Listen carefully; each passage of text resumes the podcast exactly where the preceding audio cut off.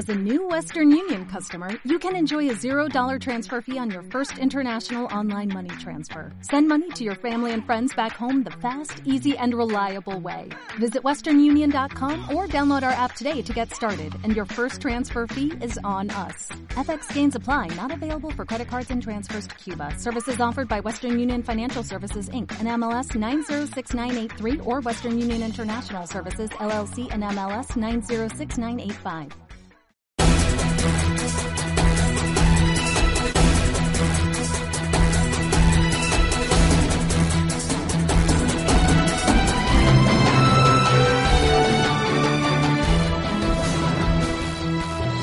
Bienvenidos a nuestro informativo. Hoy es domingo 18 de mayo de 2014. Comenzamos con nuestros titulares. Una joven madre embarazada de 8 meses ha sido condenada a muerte en Sudán por haberse convertido al cristianismo, mientras en Nigeria 200 niñas cristianas siguen secuestradas. Todo está preparado para el próximo viaje del Papa a Tierra Santa. Será un viaje breve como lo fue el de Pablo VI. España se queda sin niños y sin familias. Ese es el resultado a raíz de los datos conocidos esta semana. Un divorcio y un aborto cada cinco minutos. Un millón de firmas han sido entregadas en el Parlamento de Perú contra una ley que aprobaría el matrimonio homosexual. La Universidad de Georgetown, una de las más conocidas del mundo, dirigida por jesuitas, va a ser sometida a una investigación por el Vaticano, tras ser denunciado por un exalumno. Mientras Boko Haram secuestra y viola niñas en Nigeria, Sudán condena a una mujer por convertirse al cristianismo. Por doquier se alzan protestas contra este tipo de actuaciones. En Sudán, un juez condenó a muerte por apostasía a una mujer cristiana que se encuentra en el octavo mes del embarazo. Mariam Yeya Ibrahim, de 27 años, ya tiene un hijo de 20 meses y se encuentra recluida con él en la cárcel. El magistrado de un tribunal de Khartoum estableció que la mujer abandonó su fe, pues su padre era un musulmán, y la condenó a 100 azotes por adulterio, ya que se casó con un cristiano en un matrimonio que no es considerado válido por la Yaría. La ejecución se llevará a cabo dentro de dos años. Amnistía Internacional recordó que Marian Yeya Ibrahim creció como cristiana ortodoxa, religión de la madre, pues el padre musulmán siempre estuvo ausente de su vida. Después la mujer se casó con un cristiano extranjero, pero el tribunal de Charlton la condenó también por adulterio, debido a que su matrimonio no es considerado válido por la ley islámica. Además, según Sharia, si el padre es musulmán, automáticamente los hijos son musulmanes. Mientras tanto, en Nigeria se sigue con angustia lo que les pueda pasar a las 200 niñas cristianas secuestradas por el grupo terrorista islámico Boko Haram. Una de las secuestradas logró escapar, escondiéndose en la selva, y contó que eran violadas hasta 15 veces al día.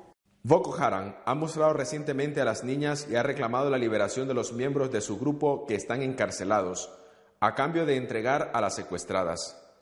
La repulsa contra este grupo islamista, autor también de numerosos atentados sangrientos, ha llegado también de destacadas personalidades musulmanes que consideran que su conducta está desprestigiando al Islam. El viaje que el Papa realizará a Tierra Santa del 24 al 26 de mayo será muy breve y muy intenso, como lo fue el de Pablo VI en 1964. Lo dijo el portavoz del Vaticano, Padre Lombardi.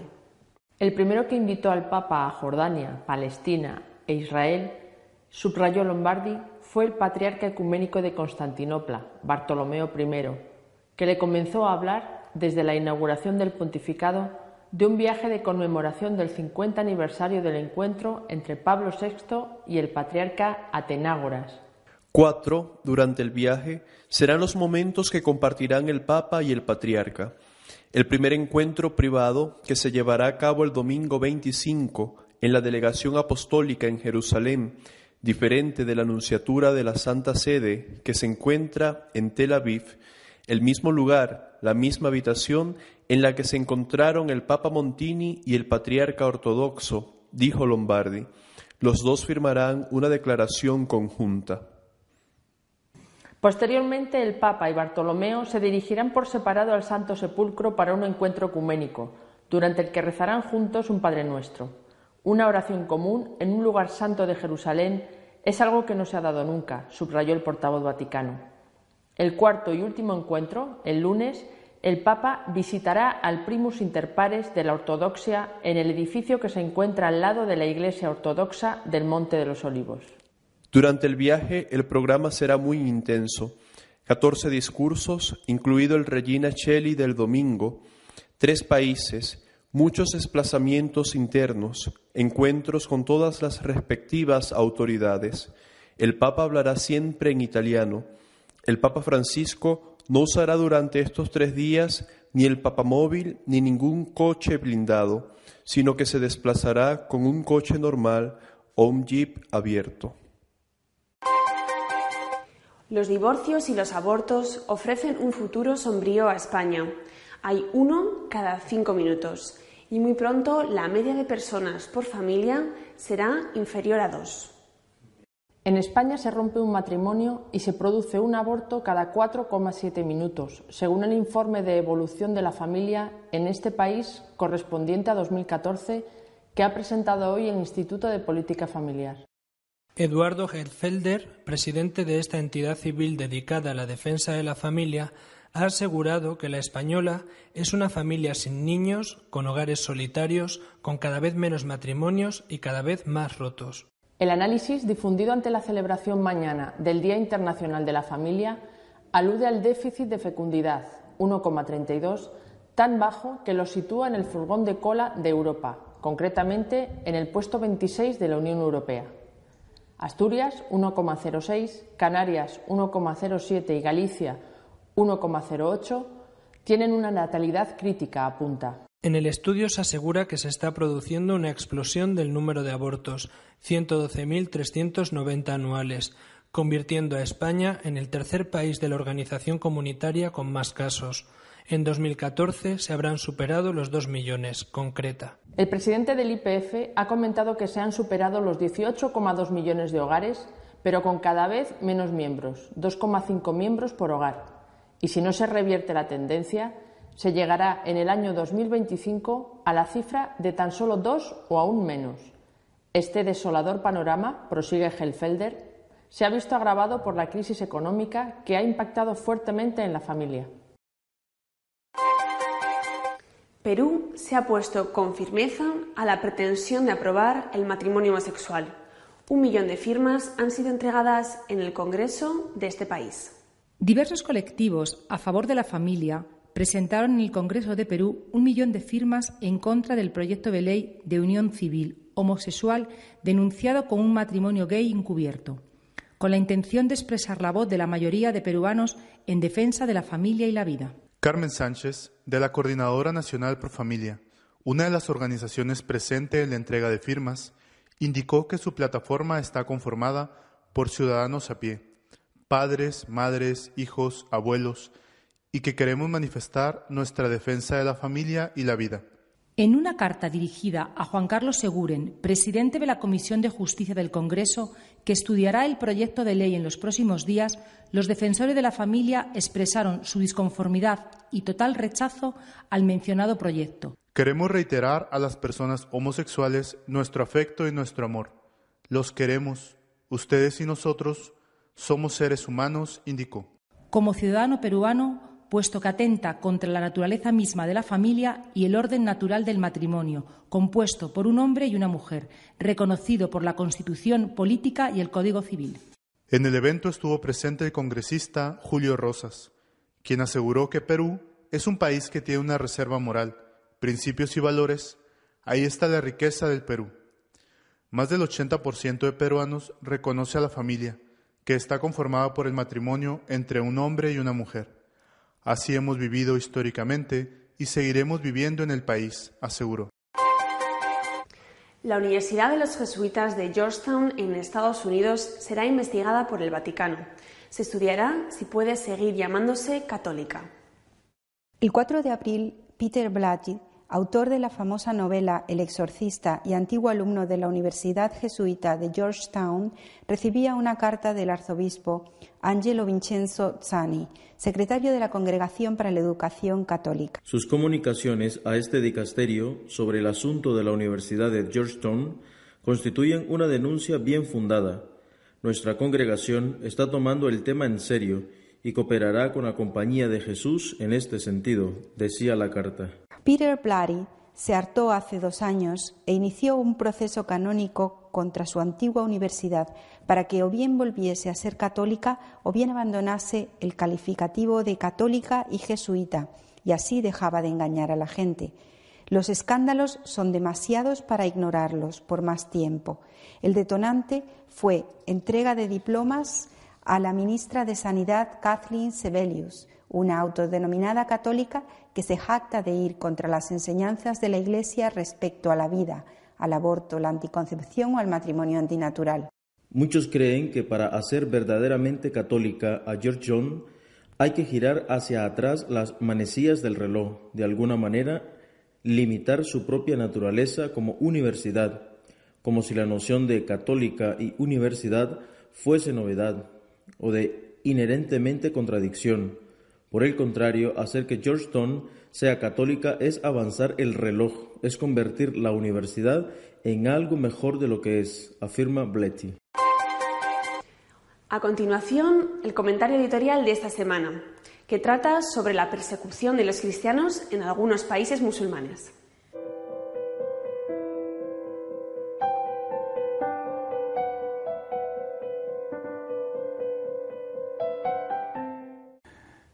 Una joven madre, que además está embarazada de ocho meses, acaba de ser condenada a muerte en Sudán. Y además, antes la van a dar 200 latigazos. ¿Por qué? ¿Cuál es el delito que ha cometido para recibir una pena tan atroz? Pues el delito que esta mujer ha cometido ha sido haber sido engendrada por un padre musulmán que la abandonó y haber sido posteriormente, desde el inicio de su vida, claro, educada por una mamá, su madre, eh, cristiana ortodoxa, educada en la fe en Jesucristo, haber conocido al Señor, haberse enamorado de Él, haberse hecho cristiana y posteriormente haberse enamorado de un hombre cristiano con el cual se ha casado. Ese es el delito. En Sudán, un tribunal legal, por lo tanto, acaba de condenarla a muerte. Y eso, eso es Sudán, es decir, es algo oficial, porque a la vez están sucediendo otras cosas. Por ejemplo, en Nigeria, la organización terrorista autoproclamada islamista ha secuestrado hace apenas unos días a unas 200 niñas, y las quiere intercambiar como si fueran rehenes por algunos de los eh, terroristas que tiene el gobierno encarcelados, pero mientras tanto, según ha contado una de las niñas que logró escapar escondiéndose en el bosque, mientras tanto las va violando los miembros de ese grupo terrorista islamista, las va violando hasta 15 veces al día, según ha contado la niña. Es verdad que esta crueldad horrenda de Nigeria ha sido condenada incluso por autoridades islámicas muy importantes. Pero bueno, Boko Haram es una organización terrorista, pero Sudán es un país y se ha aplicado la ley y van a matar a una mujer, una mujer que simplemente fue abandonada por su padre y educada por su madre en la religión cristiana. ¿Qué está pasando con el Islam? Es verdad, se nos dice que no podemos confundir islamistas moderados de los islamistas fundamentalistas o radicales. Es verdad, se dice eso. Pero creo que tenemos el, derecho de preguntarnos quiénes son los auténticos seguidores del Islam. Tenemos el derecho de hacernos esta pregunta, porque naturalmente cada uno dice que ellos son los verdaderos. Y pudiera ser que estuviéramos ante un caso como el que se presenta en la Iglesia Católica con unos católicos fieles a la Iglesia que van a misa, que aceptan las enseñanzas, y otros que están bautizados y que eh, están inmersos en el relativismo y aceptan todo lo que eh, la moderna ideología relativista les propone, el aborto, eh, cualquier otra cosa.